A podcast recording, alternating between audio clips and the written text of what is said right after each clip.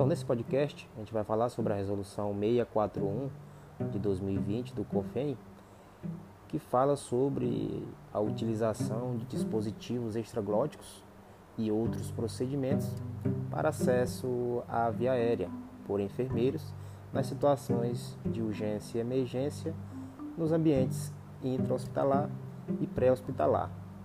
Então, o COFEM também unificou algumas resoluções, alguns pareceres, algumas diretrizes de sociedades e formulou essa resolução que fala o seguinte: no artigo 1 ele diz: é privativo do enfermeiro, no âmbito da equipe de enfermagem, a utilização dos dispositivos extraglóticos. O que são esses dispositivos extraglóticos?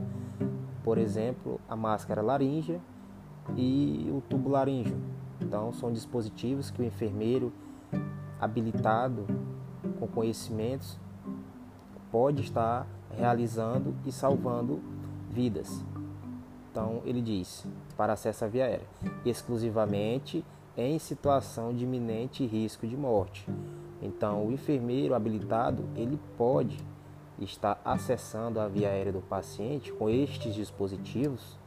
Vale lembrar, não com dispositivos como o tubo orotraqueal. Então aqui a gente está falando de dispositivos extraglóticos.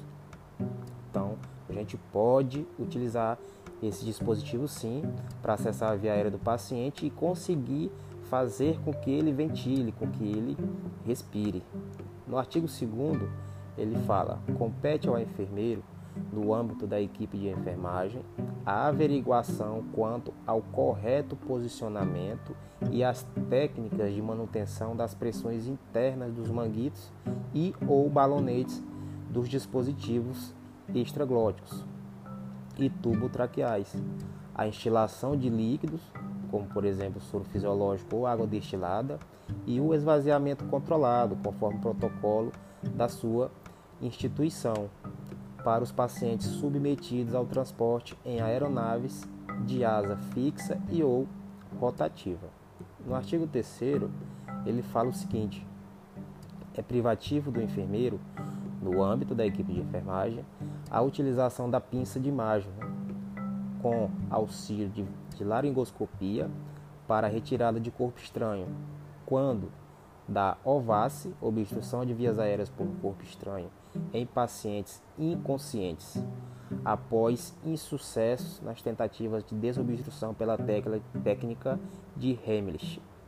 Então, fiz as manobras, não consegui é, desobstruir essa via aérea desse paciente, eu posso estar utilizando a pinça com auxílio da laringoscopia e estar retirando esse objeto da via aérea do paciente, certo?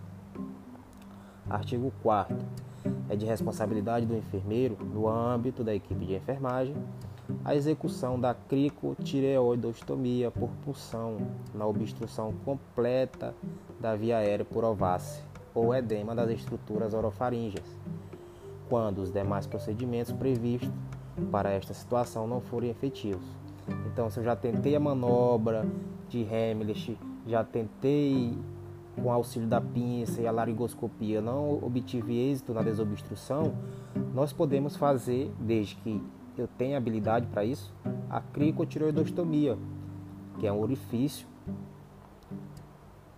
na, na cartilagem cricoide e conseguiremos acessar a via aérea desse paciente. Esse paciente vai conseguir respirar, como por exemplo o que acontece com edema de glote. Então a glote fecha né, devido ao edema e o paciente não consegue respirar. Então a gente faz esse orifício e consegue acessar a via aérea desse paciente e esse paciente consegue respirar é, novamente. No artigo 5 ele fala para a execução dos procedimentos constantes nos artigos supracitados, já mencionados, o enfermeiro deve estar devidamente capacitado por meio de curso presencial com conteúdo que inclua teoria e prática simulada.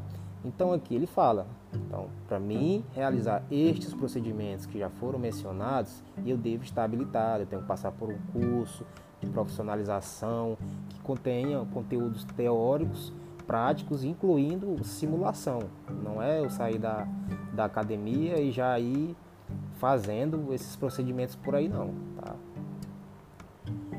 No artigo 6 ele diz: os enfermeiros instrutores de cursos de capacitação para os procedimentos normatizados nesta resolução devem. Inciso 1 possuir especialização na área de urgência e emergência ou outras afins que contemplem na matriz curricular o conteúdo relacionado aos procedimentos acima.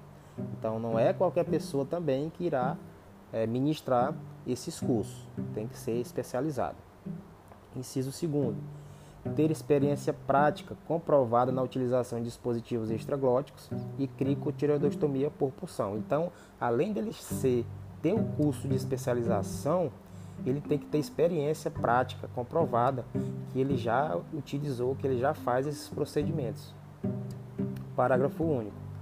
É proibido, preste atenção, ao enfermeiro ministrar cursos referentes aos procedimentos normatizados nesta resolução a profissionais que não possuem competência legal para executá-los, como por exemplo, técnicos e auxiliares de enfermagem, bombeiros militares, desde que não sejam enfermeiro, bombeiros civis, socorristas, entre outros similares.